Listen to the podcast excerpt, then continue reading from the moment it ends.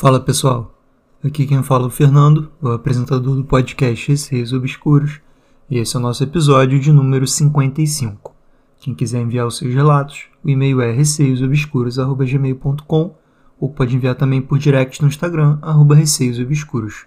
Não se esqueçam de seguir o podcast no Spotify para estarem recebendo sempre as atualizações. E quem quiser entrar no grupo do Telegram, é só digitar na busca Receios Obscuros. Começando o episódio. História de número 1 o Sonho. Foi enviado pela Joyce por e-mail. Olá, Fernando. Sou ouvinte há pouco tempo do podcast e estou amando. Tenho vários relatos estranhos e hoje gostaria de compartilhar um dois. Me chamo Joyce, tenho 28 anos, sou casada, espiritualista e moro no interior do estado de São Paulo.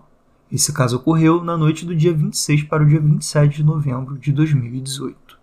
Nessa época, morava em uma casa com meu marido no mesmo bairro da casa dos meus pais. Estava dormindo e sonhando. O meu sonho era bem vívido e muito angustiante. Eis que se passava um velório. Nele estava sendo amparada por várias pessoas e a dor era insuportável. Eu chorava muito e estava inconsolável. Não aceitava a dor da perda. O sonho era meio esquisito, porque não era um sonho normal. Era como se eu estivesse ali me assistindo naquela realidade, sabe? Como se estivesse assistindo um flashback da minha vida. Enfim, no meio daquilo tudo, quis ver quem era a pessoa que ali padecia, e para minha surpresa, o caixão estava fechado, e eu não conseguia ver quem era que tinha falecido. Fiquei assustada. Comecei então a me analisar no velório. Para estar tão triste naquele ponto, com certeza deveria ser alguém muito próximo a mim, pensei. Deve ser da minha família. Será minha mãe? Ai meu Deus, entrei em desespero. Fiquei meio sufocada com um nó na garganta uma sensação esquisita, porque no meu subconsciente eu sabia que estava sonhando. Então, para que ficar daquele jeito, já que era apenas um sonho?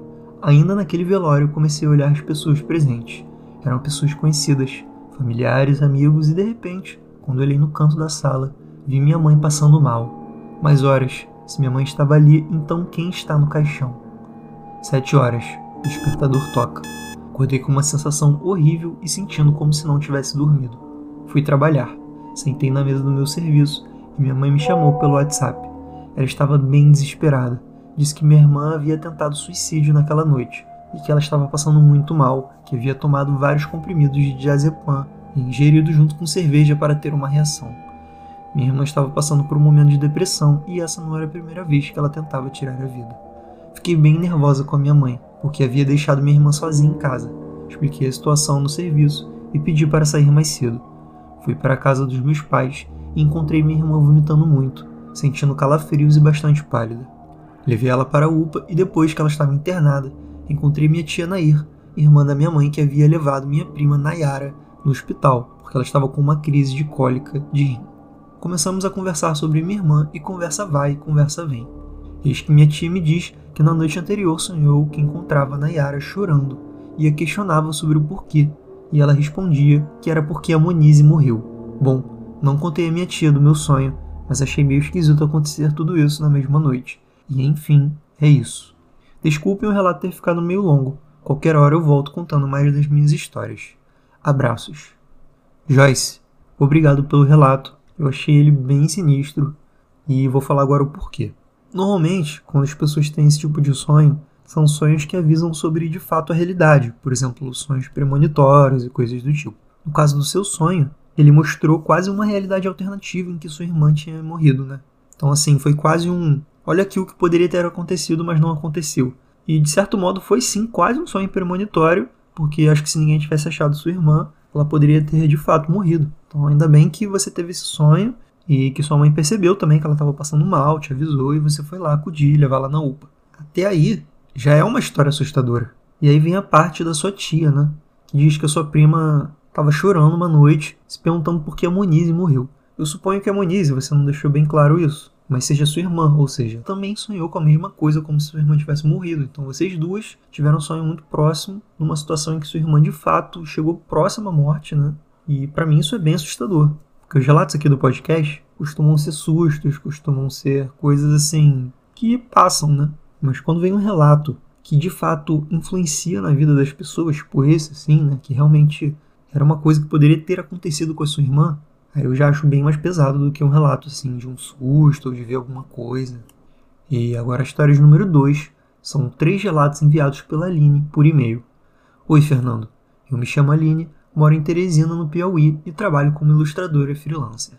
Adoro ouvir o podcast Terror enquanto trabalho. Os meus favoritos são os que contam relatos, e o seu podcast é perfeito para mim, pois é exclusivamente sobre relatos. Adoro a maneira como você os lê e faz comentários no final, com muita seriedade e respeito.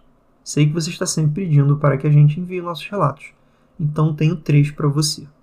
Todos aconteceram quando eu morava na casa da minha mãe. São um pouco extensos, mas sei que você também gosta disso. Um PS aqui meu, adoro relatos grandes, sim. Podem mandar com detalhes. E muito obrigado pelos elogios ali no podcast. Quando eu acabar de ler os três relatos, eu vou comentar individualmente sobre cada um. Relatos número 1. Um, a menina do basculante. Isso não aconteceu exatamente comigo, mas com uma prima minha. Não é muito assustador, mas foi bem estranho. Quando eu tinha uns 10 anos, o nosso vizinho, que era muito jovem, mas não lembro a idade dele, faleceu. Ele estava internado com uma doença grave há muito tempo e não resistiu. Houve uma grande comoção na rua e todos ficaram muito abalados. O velório foi na própria casa dele e me lembro do caixão no meio da sala. Foi a primeira vez que fui a um velório. Naquela ocasião, estávamos sendo visitados por parentes do Maranhão e meus primos ficaram para passar a noite. Bem à tardinha, quando o cortejo já tinha partido para o cemitério, uma de minhas primas tinha acabado de tomar banho e estava se vestindo no quarto do meu irmão. Ele, na verdade, não usava o quarto. Era muito quente, não tinha janelas, apenas um pequeno basculhante, que ficava bem no alto da parede. Dava para o lado de fora da casa e estava sempre fechado. De repente ela viu, através do vidro, uma menina loirinha dando tchauzinho. Minha prima achou que era uma das nossas amiguinhas da rua, deu tchauzinho de volta e a menina saiu da vista dela. Quando minha prima saiu do quarto, me viu conversando na sala com a menina que ela achava estar no basculhante. O que tu estava fazendo lá em cima? perguntou minha prima para minha amiga. Em cima da onde? Eu estava aqui, minha amiga disse. Mas tinha alguém no basculhante me dando tchauzinho. Então eu expliquei para a minha prima que não era possível ter alguém lá, porque não tinha como alguém subir, só se a pessoa estiver voando. A parede da minha casa dava para os fundos de uma padaria, um espaço muito pequeno que mais lembrava um beco, com uma única porta para a cozinha da padaria. Ninguém além dos funcionários tinha acesso àquela porta, e nós ficamos pensando em como a garotinha entraria na padaria, passasse por toda a cozinha, saísse pela porta, conseguisse uma escada, subiria até o topo apenas para dar tchauzinho para minha prima. Na nossa cabeça só poderia ser um fantasma. Contamos a história para os adultos, uns acharam que estávamos inventando a história, mas logo surgiu a tese de que aquela garotinha poderia ser algum espírito de luz que veio para guiar meu vizinho falecido para o além-vida. Até hoje ninguém sabe quem era aquela menina, mas passamos um bom tempo com medo de entrar no quarto e dar de cara com ela de novo. Relato de número 2: Cabeças escondidas. Esse é um pouco mais assustador. Quando isso aconteceu, eu não tinha o hábito de ouvir podcast de terror. Como eu falei antes, sou ilustradora e trabalho desenhando no computador. Lá pelos anos de 2010, 2012, eu passava uma boa parte da manhã sozinha e sempre sentia que tinha alguém me observando. Às vezes apenas sentia, mas muitas vezes eu via através do reflexo do gabinete do computador um vulto passando pela cozinha atrás de mim. Eu me levantava imediatamente e saía pela casa para ver se tinha alguém lá. Vasculhava tudo, nunca achava ninguém e ficava com mais medo ainda. Com o tempo passei a ver cabeças me observando por trás das paredes. Eu olhava e via que tinha alguém ali me observando, e imediatamente aquilo puxa a cabeça para trás da parede se escondendo. E de novo, nunca tinha ninguém lá. O que me dava mais medo eram as cabeças que apareciam em alturas estranhas, às vezes rente ao chão, como se a pessoa estivesse deitada, e às vezes perto do teto, como se a pessoa estivesse voando. Ou pior, tivesse um pescoço muito comprido. Sempre que eu as via, se escondiam muito rápido. Uma vez eu cheguei a ver uma pessoa inteira. Eu estava tomando banho e vi através do box alguém muito alto e magro. Parecia estar sem roupa e tinha pele estranha, como se estivesse queimada. Assim que eu vi, ele se escondeu e de novo eu saí pela casa, enrolado numa toalha, mas não achei nada. Eu via tanto essas cabeças que passei a me acostumar com elas. Tentei me convencer que era apenas eu imaginando coisa. Até que depois de muito tempo elas pararam de aparecer. Mas nunca foi nada agradável quando eu as via. Relato número 3. Doppelganger. Essa foi a coisa mais assustadora que aconteceu comigo. Meu marido também é ilustrador. Lá para 2014, Ainda não tínhamos nossa própria casa. Ele morava com a mãe dele, que era bem idosa, e eu morava com a minha. Sim, era um casamento moderno. O nosso local de trabalho era o meu quarto que servia como escritório. Todos os dias ele saía da casa da mãe dele e ia lá para casa para trabalhar. No fim do dia ele volta. Mas algumas vezes ele dormia por lá. Nós não tínhamos cama de casal, então eu dormia na minha cama e ele num colchão no chão. Uma noite ele estava bem gripado com a garganta muito inflamada. Resolvemos ir dormir logo. Por volta de umas três da madrugada, eu acordo com um som estranho, que na minha cabeça parecia com alguém com dificuldade para respirar.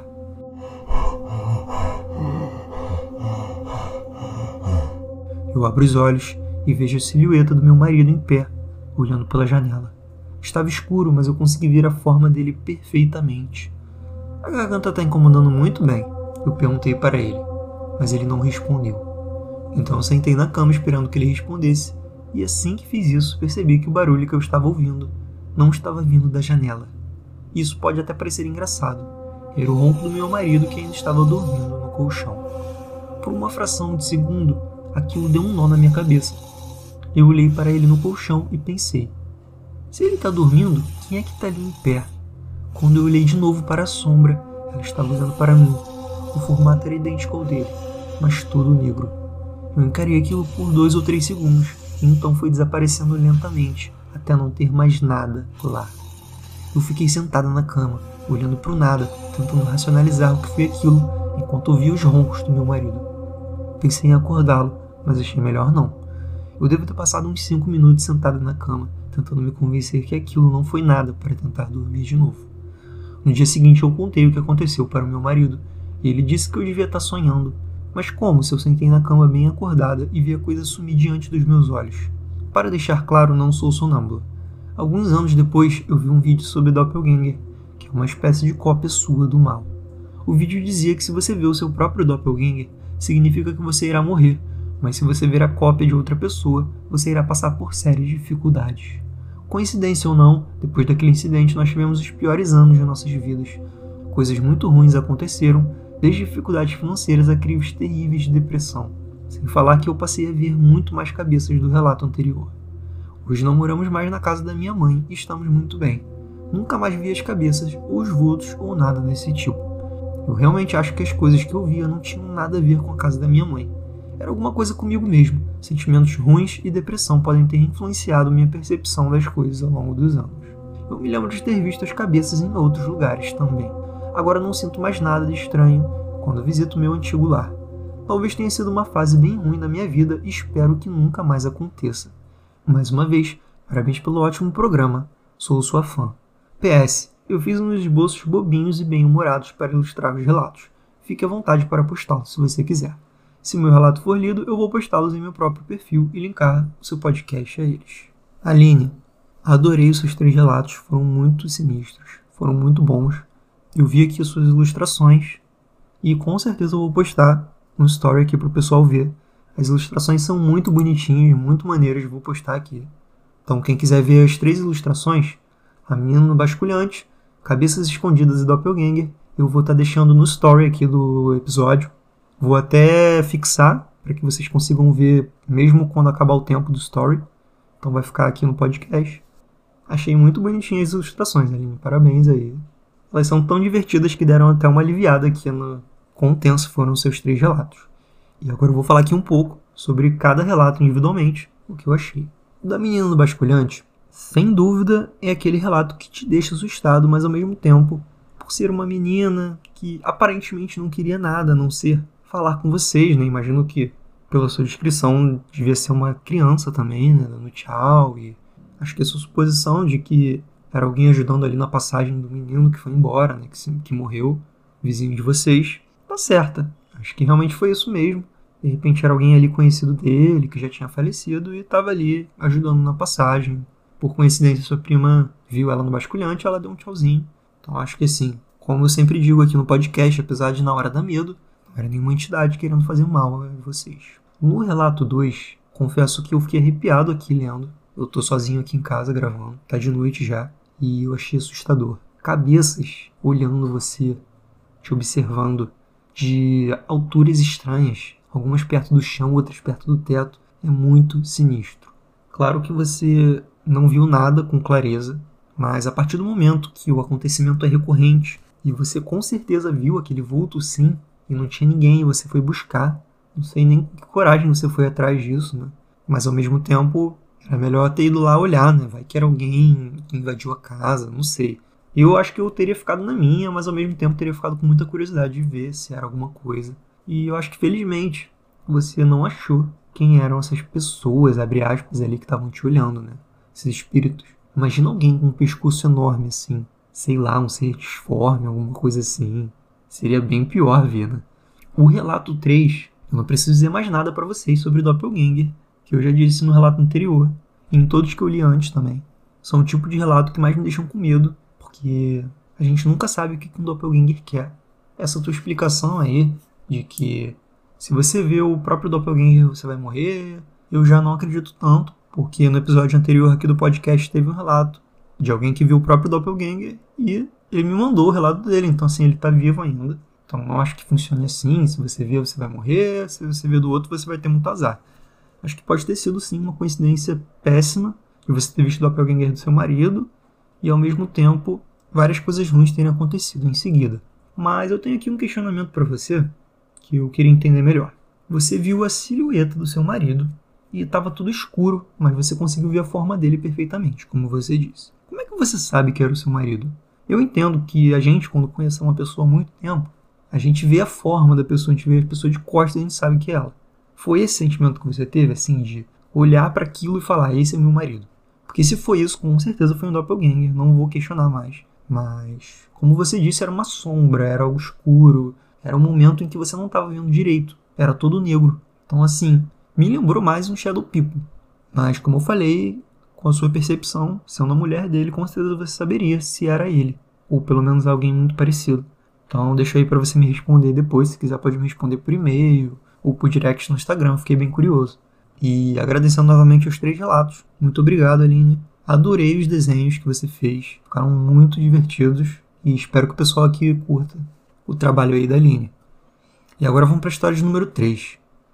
Mão gelada. Esse relato foi enviado pela Luana por e-mail. Luana é uma das nossas maiores fornecedoras aí de relatos. Muito obrigado, Luana. Já agradeço logo aqui. Está sempre em contato no grupo. E começando o relato. Oi, Fernando. Quero começar dizendo que pode mudar o título se quiser. Esse relato é super pequeno, mas foi extremamente confortável. Aconteceu um mês passado, junho, mas só tive um tempinho agora para mandar. Então, era dia de semana. Quarta-feira, se não me engano. E eu já tenho dificuldade para dormir. Raramente durmo uma noite inteira sem me acordar. Esse dia não foi diferente. Ou melhor, foi sim. Eu estava dormindo e, como já mencionei em uma conversa um tempo atrás do grupo do Telegram, eu durmo com os pés para fora da cama e descoberto. Minha agonia deixar para dentro da cama e da coberta, mas o que? Até que eu sinto uma mão extremamente gelada pegar no meu pé e dar um puxão muito forte. Eu me acordei na hora e sentei na cama. Na hora pensei, ah, foi o gato subindo na cama. Mas primeiro, o gato não ia conseguir me puxar, né? E depois, não foi algo que só encostou em uma parte do meu pé. Eu senti nítido uma mão inteira pegar em boa parte do meu pé. Vou ver se acho uma foto para simular e você entender bem ou até explicar foi muito, muito, muito agoniante. Muito gelado, muito bem apertado e um puxão muito forte. Só sei que dormi péssimo o resto da noite e bem encolhido e coberto. Não achei nada, então tentei ilustrar. Não deu muito certo porque teria que ser uma mão de alguém de frente para mim, mas só queria deixar claro que foi uma pegada que cobriu meu pé suficientemente forte para dar um puxão bem dado. Gente, isso aqui que ela escreveu no fim, ela mandou uma foto dela mesma segurando o próprio pé eu vou deixar também no story desse episódio e vou deixar fixado para ela não sumir depois quando o story acabar para todo mundo ver, mesmo que vocês estejam ouvindo o podcast aí um tempo depois. Então vai lá na parte de stories fixados, dá uma olhada. Ela deixou bem claro como é que a mão segurou o pé dela. E alguns pontos aqui no seu relato, Luana. Primeiramente, com certeza não foi o seu gato. E pelo que você explicou aí, não foi ninguém conhecido. Então pode sim ter sido uma entidade aí tentando te acordar, te assustar, não sei. O segundo ponto para mim foi você dormir com o pé para fora da cama e descoberto. A gente conversou sobre isso lá no grupo, teve até uma discussão bem engraçada, no sentido de que claramente a Luana aí não é uma pessoa normal. Todo mundo dorme com o pé para dentro da coberta da cama. Só a Luana que dorme com o pé para fora, descoberto E nossa, eu me sentiria muito vulnerável com o meu pé para fora da coberta e da cama. Eu acharia que alguém ia puxar, acho que isso é clássico de filme de terror, puxar o pé. Então, assim, muito bizarro você dormir assim, Luana. E de repente foi até algum espírito aí avisando pra você dormir com o pé para dentro da coberta e dentro da cama. Mas brincadeiras à parte, foi sim muito assustador esse puxão. Até porque eu sempre digo aqui no podcast que quando é algo físico assusta mais, né? Então, assim, quando você vê um vulto ou algo do tipo, dá para explicar que foi uma impressão ou algo do tipo. Mas um puxão, você sabe quando alguma coisa puxa você. Pode ter sido também que você estava meio sonhando ali e achou que alguma coisa puxou. Mas para mim isso deixa bem claro que você foi acordada por esse puxão, então é bem sinistro mesmo. Galera, esse foi o episódio de hoje. Não se esqueçam de enviar seus relatos no e-mail receiosobscuros.gmail.com ou por direct no Instagram, arroba receiosobscuros. Um beijo a todos e até o próximo episódio.